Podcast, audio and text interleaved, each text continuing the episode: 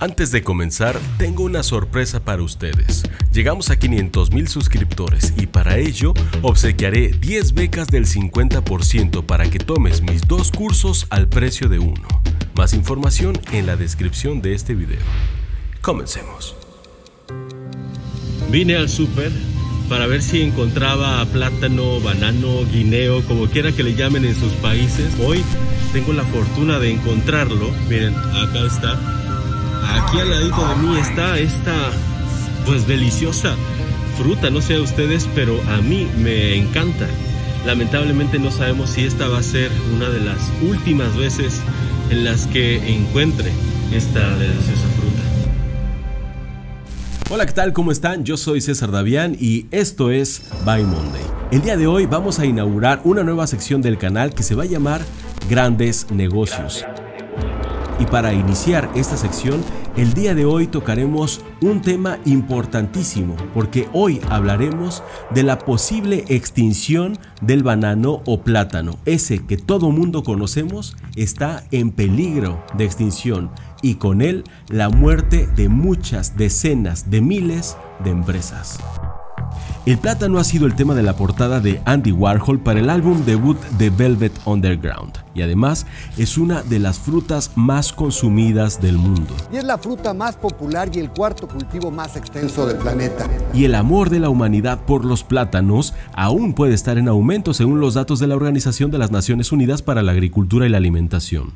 En promedio, dice Chris Barrett, profesor de agricultura de la Universidad de Cornell, cada persona en la Tierra come 130 plátanos al año. Pero el plátano, tal como lo conocemos, también puede estar al borde de la extinción. La situación ha llevado a países como Colombia, Ecuador, Costa Rica y Guatemala, que dependen en gran medida de la cosecha, a declarar un estado de emergencia en sus países recientemente. Y los científicos y expertos en banano están preocupados porque piensan que podría ser de demasiado tarde para revertir el daño.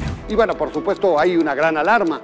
La Asociación Agrícola de Productores de Plátano de esa zona está preocupada de que la epidemia se expanda con la consecuente afectación a los cultivos. Incluso si es posible que la relación del mundo con los plátanos nunca sea la misma, las lecciones de la fruta aún pueden salvarnos de daños que podrían afectar mucho más allá del pasillo de los productos. La historia del banano es realmente la historia de la agricultura moderna ejemplificada en una sola fruta. Tiene todos los ingredientes de problemas de equidad y sostenibilidad la presión de las enfermedades y el impacto del cambio climático. Y esta es una gran lección para nosotros. Y los expertos concuerdan en una sola cosa. Esto se debe a una causa. La causa es el monocultivo. Y el monocultivo afecta, como siempre, a toda la agricultura, pero no solamente eso.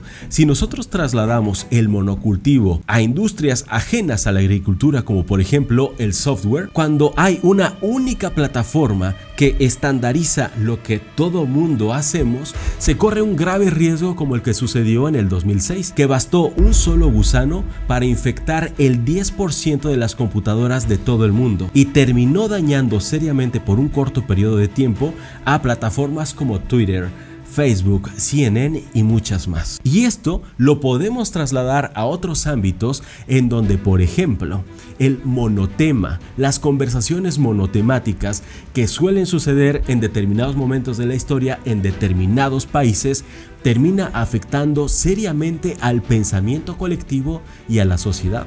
Porque como dice el dicho, cuando todos pensamos igual, significa que ninguno está pensando realmente.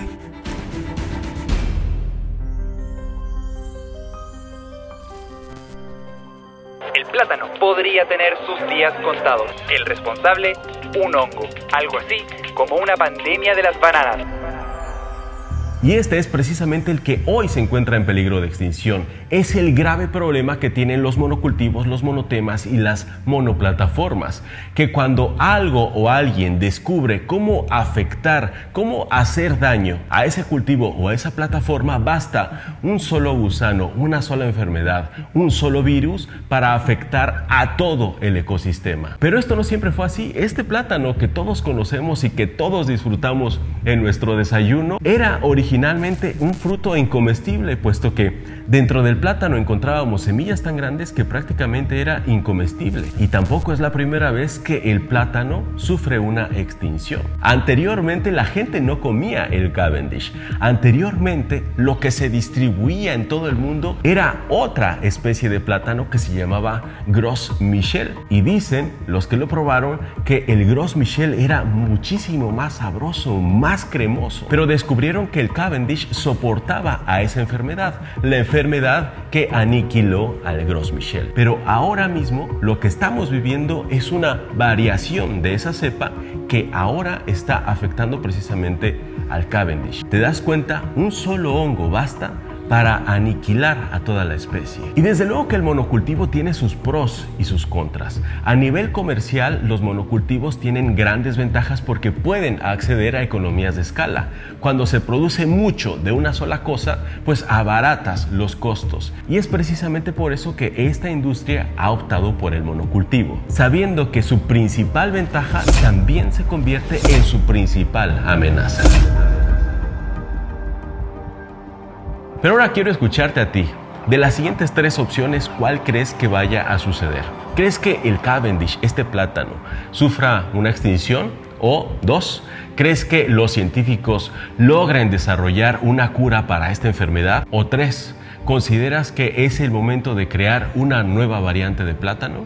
Dime acá abajo en los comentarios. Y por cierto, díganme también con su like si les gustó este tipo de contenido y si quieren que haga un nuevo video, pero ahora hablando de un tema importantísimo que es el negocio de la rebeldía. Si quieres que hable en el siguiente episodio del negocio de la rebeldía, también házmelo saber con un comentario y yo con muchísimo gusto me pongo a trabajar en él. Y ahora sí, me voy a despedir de todos ustedes diciéndoles como siempre que tenemos que vencer el miedo, despojarnos de la vergüenza y atrevernos a emprender.